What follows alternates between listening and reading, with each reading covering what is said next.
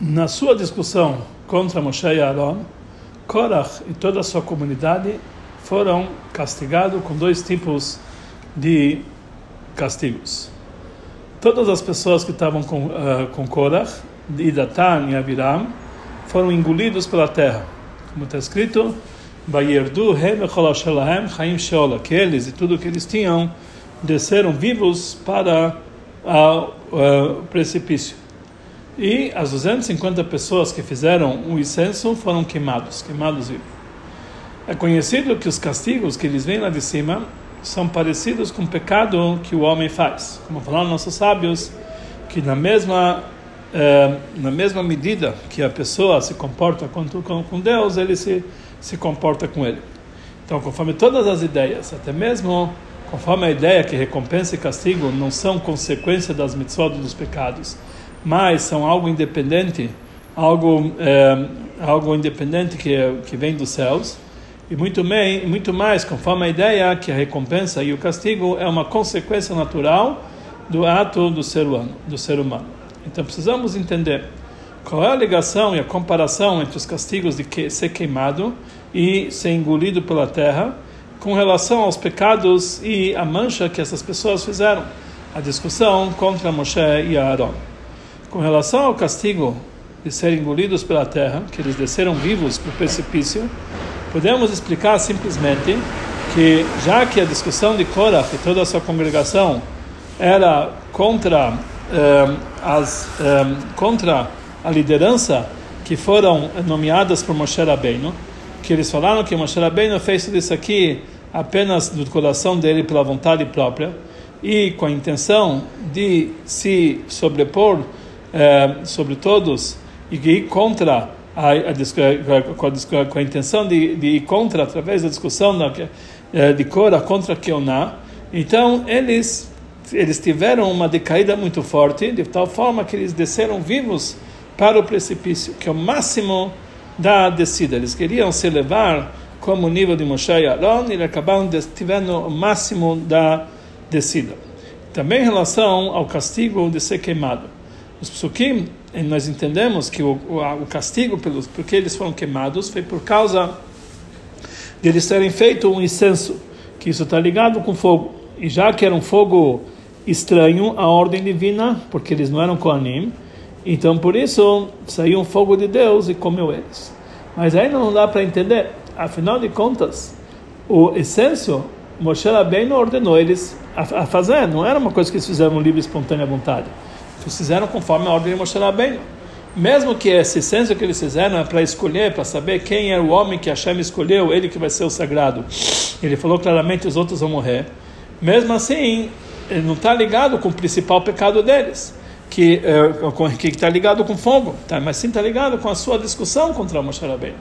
Conforme está frisado no próprio Passuk, depois que eles foram queimados, que essas pessoas que foram queimados são os pecadores que se foram que se pecaram pela sua alma, ou seja, que eles se pecaram pecadores por causa que eles discutiram com Hashem, a discussão deles que levou a ser queimado, não o incenso. Mais ainda, Hashem ordenou que fosse feito de suas eh, de, de, de, daquela bandeja que foi feito com eles a oferenda que fossem derretidas as bandejas e fizessem eh, fizessem placas para cobrir o misbeach para que seja um sinal para lembrança que saber que essas placas foram feitas das bandejas daquelas pessoas que discutiram contra o sacerdócio. E se nós vamos dizer que eles foram queimados por causa que eles fizeram essência, então falta aqui o principal do sinal, que isso é um castigo pelo fato que eles foram que eles discutiram. Temos que dizer que o castigo, porque eles foram queimados, isso está ligando, isso está ligado à lembrança que vão falar que esses aqui foram aqueles que discutiram contra os sacerdotes, não pelo fato, simples fato de ter feito o incenso. Então agora temos que entender qual a ligação de ser queimado com a discussão do contra o sacerdócio. Mais ainda nós precisamos explicar eh, em relação ao castigo de ser engolido pela terra. Conforme falamos anteriormente, o, nós frisamos principalmente o fato que eles desceram para o precipício, uma descida.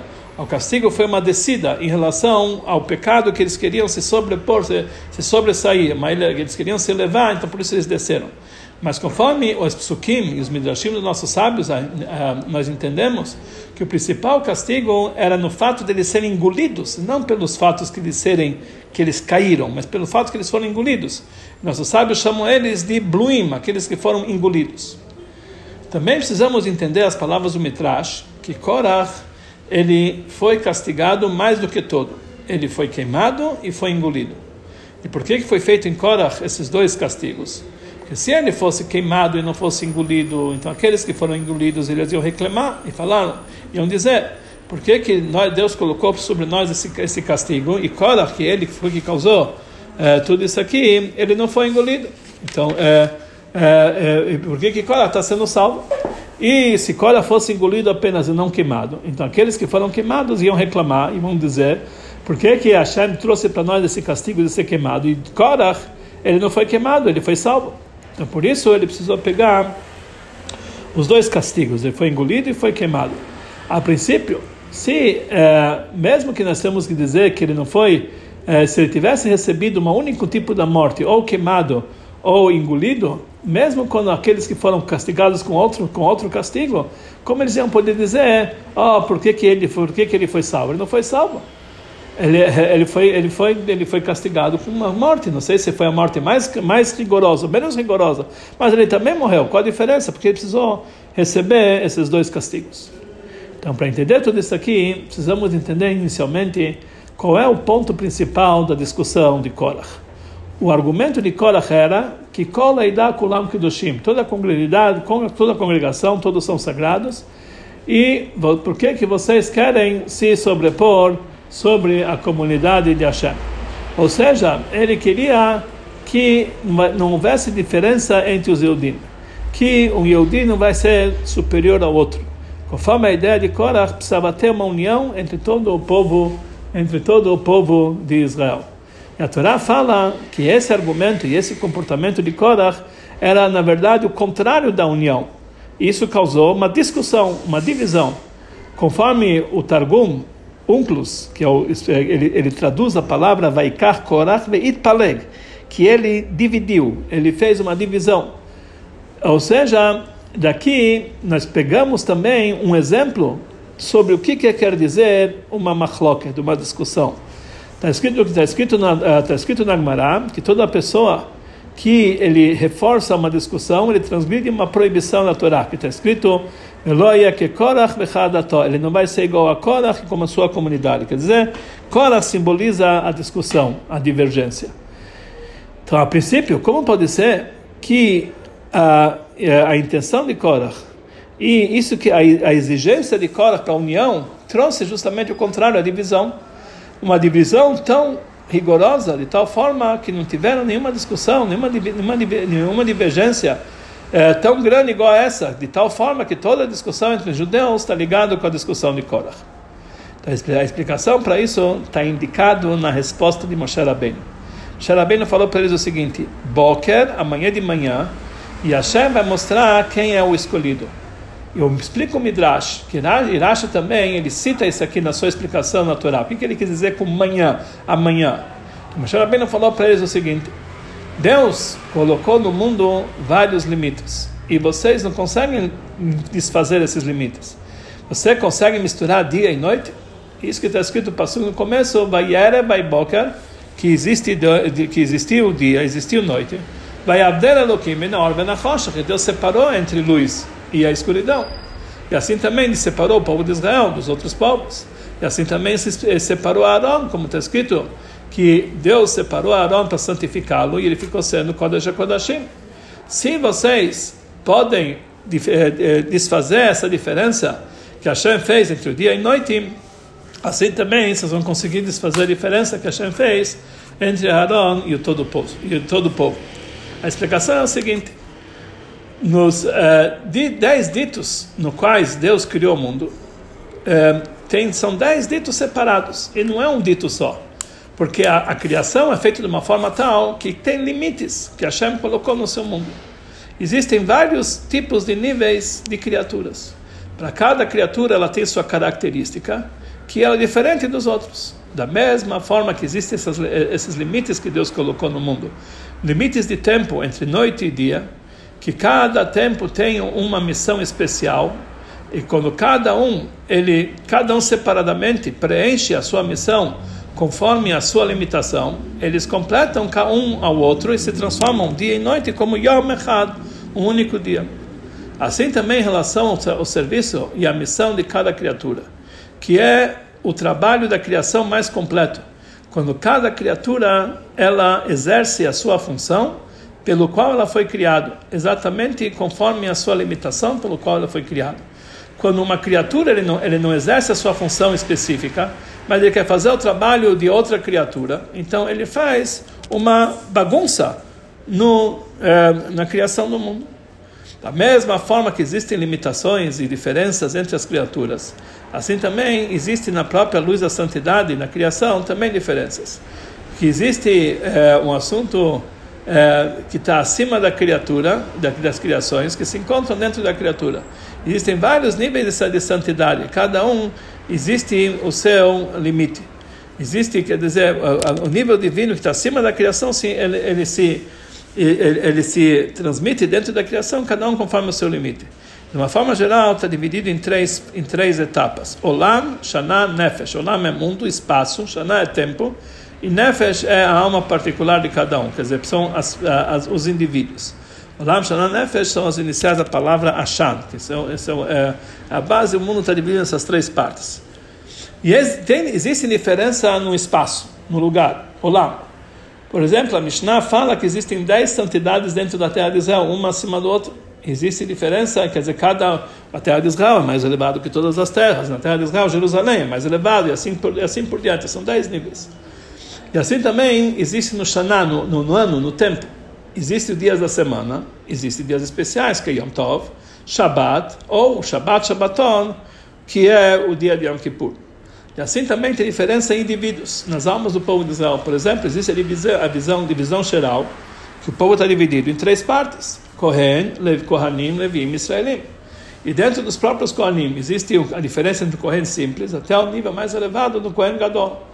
E assim também existem dez tipos do povo de Israel, como nós encontramos no começo de Pashat Etzavim, desde Roshechem, Shiftechem, líderes das tribos, até Chotev Eitzecha, aquele que são os lenhadores, Shoev Emecha, ou aguadeiros. E, e, e, também tem mais uma divisão, que o povo de Israel é dividido em 600 mil indivíduos. Da mesma forma como nas criaturas, cada uma tem a sua missão e não pode mudar a sua missão. Cada um tem que preencher a sua missão, tem que exercer a sua função específica dele e não a, a função de outro. Assim também, uh, e isso através, justamente através disso, que cada um faz o seu trabalho individual, nós chegamos à paz e harmonia na criação.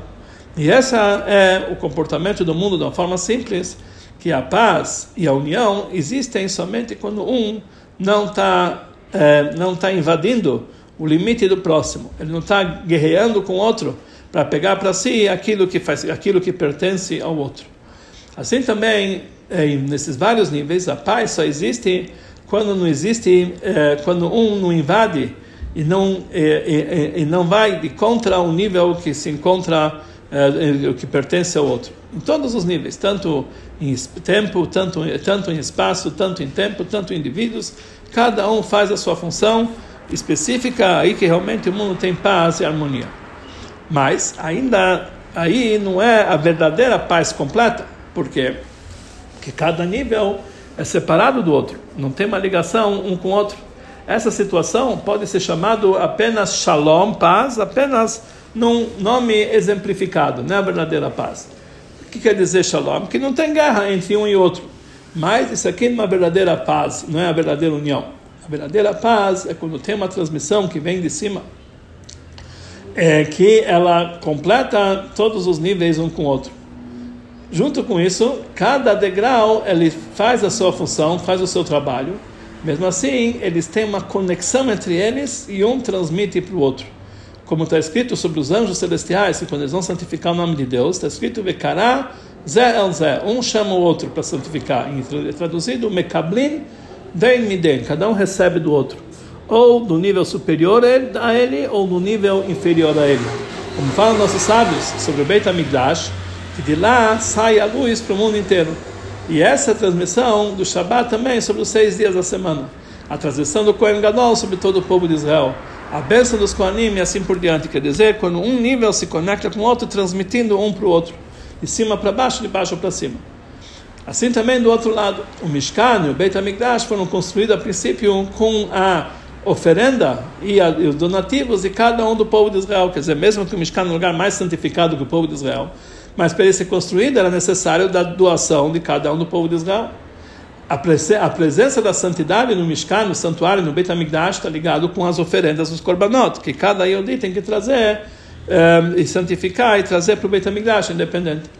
Assim também no, no que se diz respeito ao tempo, o ano.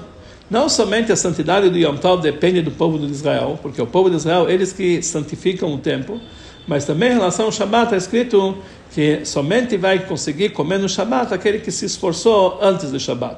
Ou seja, que a, a, a, a explicação profunda disso, que a santidade do Shabat no Yodi é maior do trabalho dele das seis da semana, que isso realmente é o trabalho dele das seis, dos seis dias da semana, é que conseguem preencher o nível santificado do Shabat no nível mais, mais alto. Quer dizer, os seis dias da semana que trabalham, preparam para o Shabat. Assim também nós encontramos com relação ao Nefesh, aos indivíduos. A Gemara fala em relação ao Kohen, Kohen Gadol, de Kidashto, que você tem que santificá-lo para todo assunto de santidade, qualquer Kohen.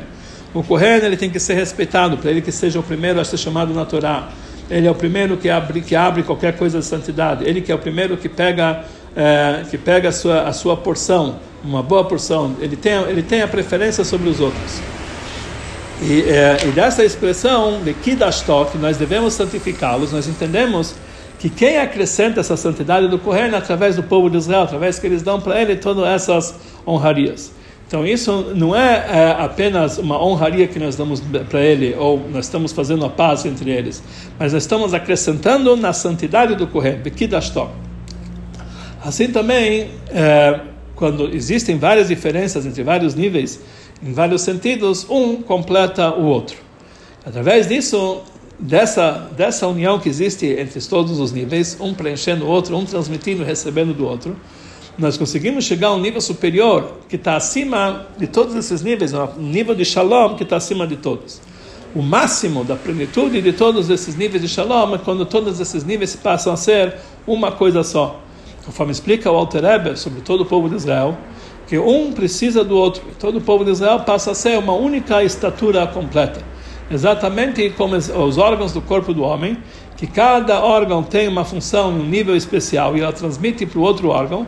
Assim, por exemplo, o povo de Israel, como fala o Alter Rebbe, é como um homem que ele tem uma estatura com pé e, com pé e cabeça, ou cabeça e pé, que mesmo que é os pés é o final, o nível mais baixo, que tá, é o nível final, e a cabeça é o nível superior e mais elevado, mesmo assim existe um existe um certo sentido uma vantagem em relação dos pés em relação à cabeça. A cabeça precisa dos pés, porque somente através dos pés que a cabeça ela consegue chegar às alturas. E também, quando a pessoa tem dor de cabeça, deve-se tirar sangue dos pés, através disso se cura a dor de cabeça dele, ele recebe sua vitalidade.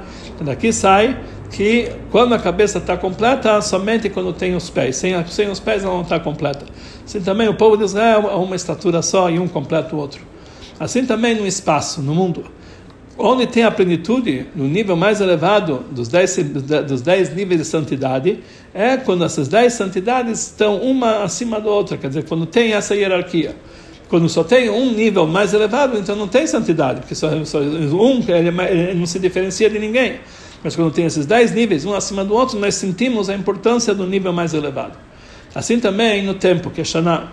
Quando que o, o, o ano está completo, quando existe todos os dias da semana, quando existe todo o Shabbatot, todos os Yamim Tovim, exatamente como simplesmente é, é, de uma forma superficial, Shana quer dizer Shinui, uma mudança, que cada dia é diferente do outro, ou, é ou também Sheini, quer dizer, o, o, o, o segundo nível, que o ano está composto de vários níveis, que são quatro estações do ano, e tem várias diferenças entre eles. Mesmo assim, o ano se, fica sendo é, um ano só quando tem todos esses detalhes. Daqui nós entendemos, para que possa ter paz e a unicidade de todos eles, quando todos os detalhes eles compõem-se de uma única só existência completa, então aí é muito importante a diferença que existe entre outros, que a união se transforma numa única existência em todos os níveis de espaço, tempo e indivíduos, somente através da diferença que existe em, em os detalhes entre eles, e não através da união, da parte em comum entre eles.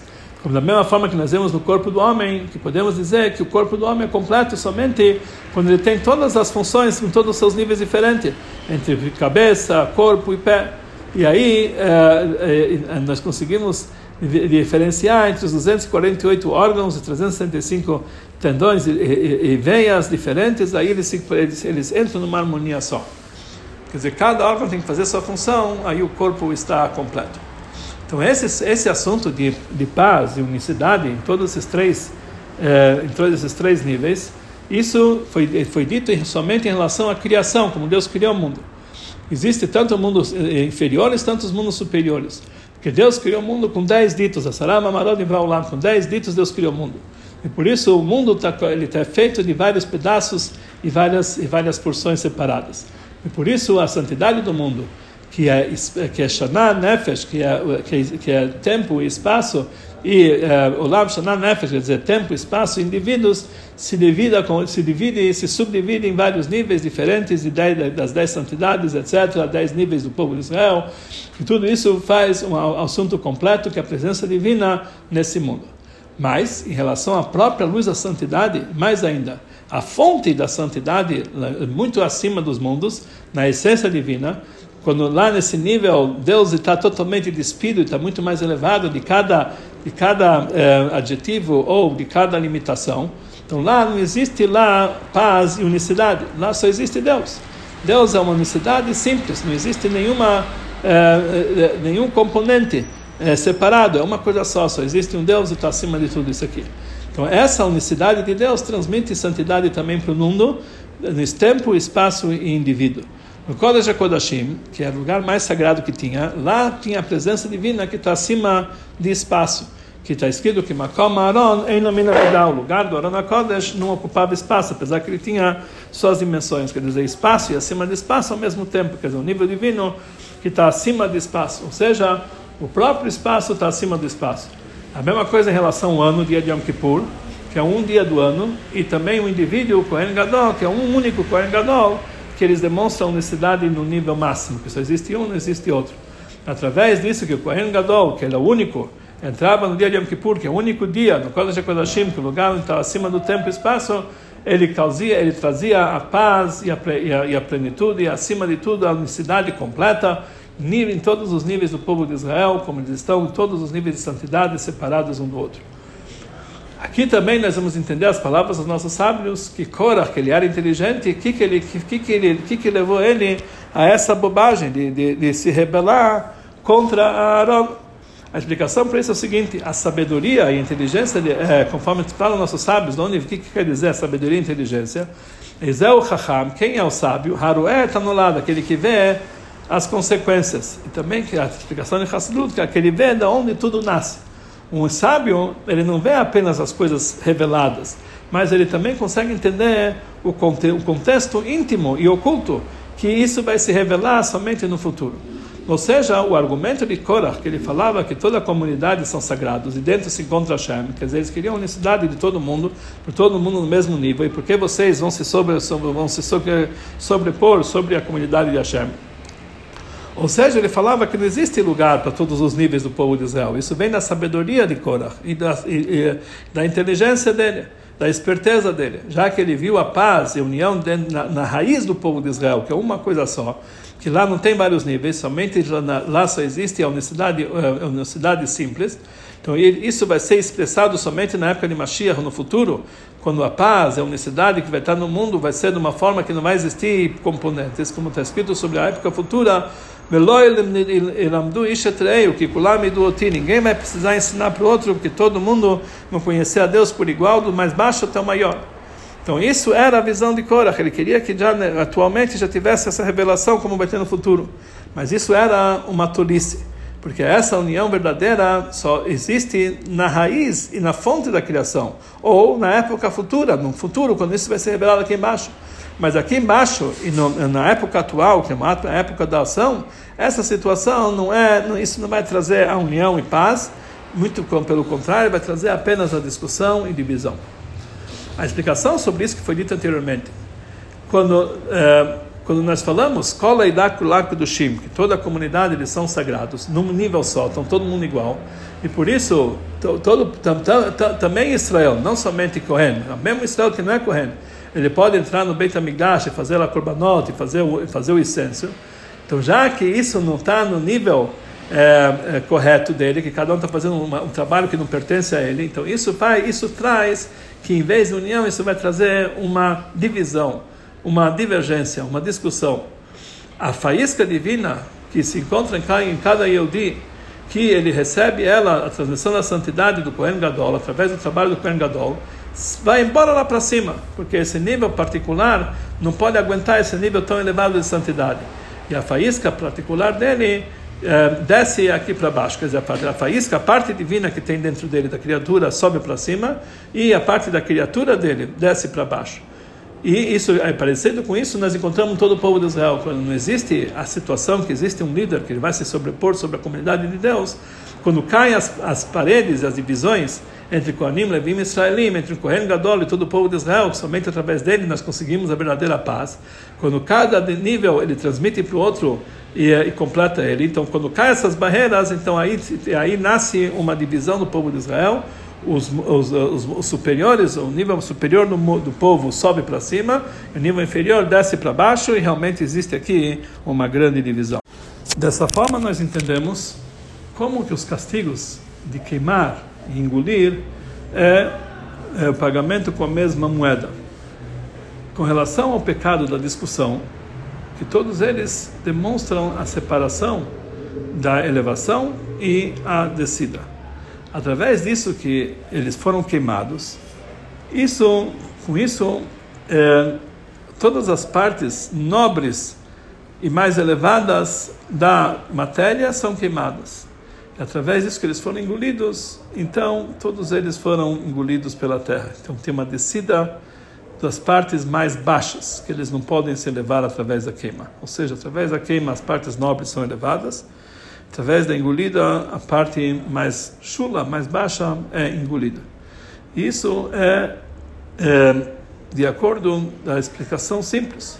Também em relação à diferença dos castigos, dos castigados e do, do castigo. Aqueles que foram queimados são as 250 pessoas que fizeram o incenso. Que eles, na verdade, eram líderes da tribo, pessoas chamadas para grandes reuniões, pessoas de bom nome. Era um chefe de, das, uh, dos tribunais judaicos, do Sanhedrin. Então, isso, quando eles foram queimados, que eram pessoas nobres, quer dizer, o queima significa que a parte nobre deles subiu para cima e não sobrou nada. E no castigo que eles foram engolidos, está falando pessoas que estavam em volta de Datan e Aviram, e todas as pessoas que estavam com Korah, que antes eram pessoas baixas, como é contado na Torá sobre os pecados dele. E mesmo assim, eles eram, eles também eram chamados de Rechaim, ímpios. Então, esse tipo de pessoas foram engolidas. Por esse motivo, nós entendemos que o castigo que eles desceram vivo para o precipício, que eles foram engolidos, a intenção disso é a faísca divina nesses níveis mais baixos, através que foram anuladas as divisórias, então eles foram engolidos pelo precipício. Nos três, nas três clipot, totalmente impuras, três forças da impureza totais. É, como é conhecido, que em relação às faíscas que se encontram nas clipot, nessas, nessas forças negativas, que essas faíscas por si só elas são, são sagradas, que de lá elas recebem a vida para essas clipot impuras. E eles foram engolidos pelas clipot. Isso que aconteceu com as pessoas mais baixas. Conforme, conforme isso, nós entendemos também as palavras do Midrash, que Korach ele foi castigado tanto pela queima, tanto foi engolido, já que ele era fonte dessa discussão. Ele que, que incitou todo mundo. E o castigo dele reveladamente levou as duas partes dessa separação e dessa divisão. Se ele fosse que se ele fosse castigado apenas com uma das um dos castigos, então tinha uma, teria um argumento como pode ser que ele salvou salvou desse castigo. Ou seja, a parte superior dele ou a parte inferior dele seriam salvas. Que o castigo não se, não, não, se, não se apegaria a um dos portas dele. Por isso foi concretizado com ele os dois castigos, que a alma dele foi queimada, a parte superior dele foi, é, foi, foi queimada e o corpo dele ficou de pé, quer dizer, a parte mais, o, o corpo dele, que é a parte inferior mais chula dele, foi depois é, foi engolida e passou a ser daqueles que foram engolidos. Quer dizer, a parte superior dele foi castigada e a parte inferior dele também foi foi castigada. Tudo isso aqui temos uma lição todos os tempos, principalmente na nossa época. Existem aqueles que argumentam que pela paz e aproximar os corações não podemos tomar tanto cuidado em separação que existem eh, entre as, diferenças que Deus colocou no mundo. Não podemos ter essas separações.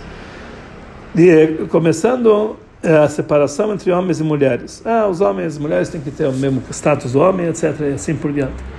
Ou, para ser testemunha num get, ou nikudushim, por que, que podemos saber escolher só alguns e outros devem ser separados?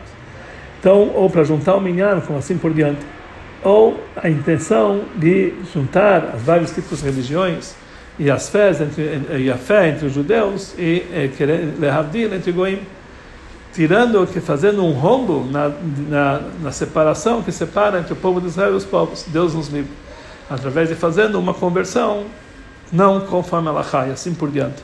São, na verdade, uniões perigosas. E da, e da, e da história de Korach nós aprendemos a lição quando nós ah, quando nós abolimos as, uh, os anteparos, as diferenças que Hashem colocou no seu mundo. Então, além do principal, que isso é o contrário da Torá de Moshe, que é a Torá de Deus, que isso, através, além disso, nós discutimos com Hashem e também nós não trazemos com isso nenhuma paz, pelo contrário, nós conseguimos apenas a divisão e separação e divergência dos corações. E, é, certas coisas que eles são contrárias um do outros, não adianta nós fazermos uma junção. Tem que ter claramente uma separação entre eles. Por exemplo, não podemos juntar água com fogo, somente se existe entre elas uma divisão, que é a panela, ou alguma coisa parecida. Não existe nenhuma vantagem em juntar água com fogo sem a panela. Isso vai fazer que ou o fogo vai apagar ou a água vai evaporar, vai, vai, vai deixar de existir. Somente quando nós fortificamos os anteparos e as limitações que Deus colocou no seu mundo, quando cada um se comporta de acordo com a sua missão, que para isso ele, Hashem criou ele nesse mundo, e, e, e, aí dessa forma ele pode criar paz. Aí realmente vai parar a paz entre vários tipos de criaturas, que essa é a verdadeira paz baseada na Torá, que todos os caminhos, todas as veredas da Torá são paz. Através disso nós vamos merecer aquela época que não vai existir guerra, não vai existir inveja, não vai existir competição, vai chegar Mashiach, aquele descendente de Davi, de Shlomo, que sobre Shlomo está escrito que Hu Yesh Menuchai, ele vai ser um homem de paz, um homem de descanso, e paz e harmonia vai ter no todo o povo de Israel na sua época, mesmo que também o povo de Israel vai ter vai ser diferente dos outros povos. Como está escrito, Zarim, os outros povos que são estranhos, eles vão ser nossos serventes e Deus vai Deus vai consertar o mundo inteiro para servir a Hashem juntos, como está escrito. Que aí Deus vai transformar todos os povos para ter uma única linguagem, para todos chamarem o nome de Hashem, e todos servirem juntos, ombro a ombro.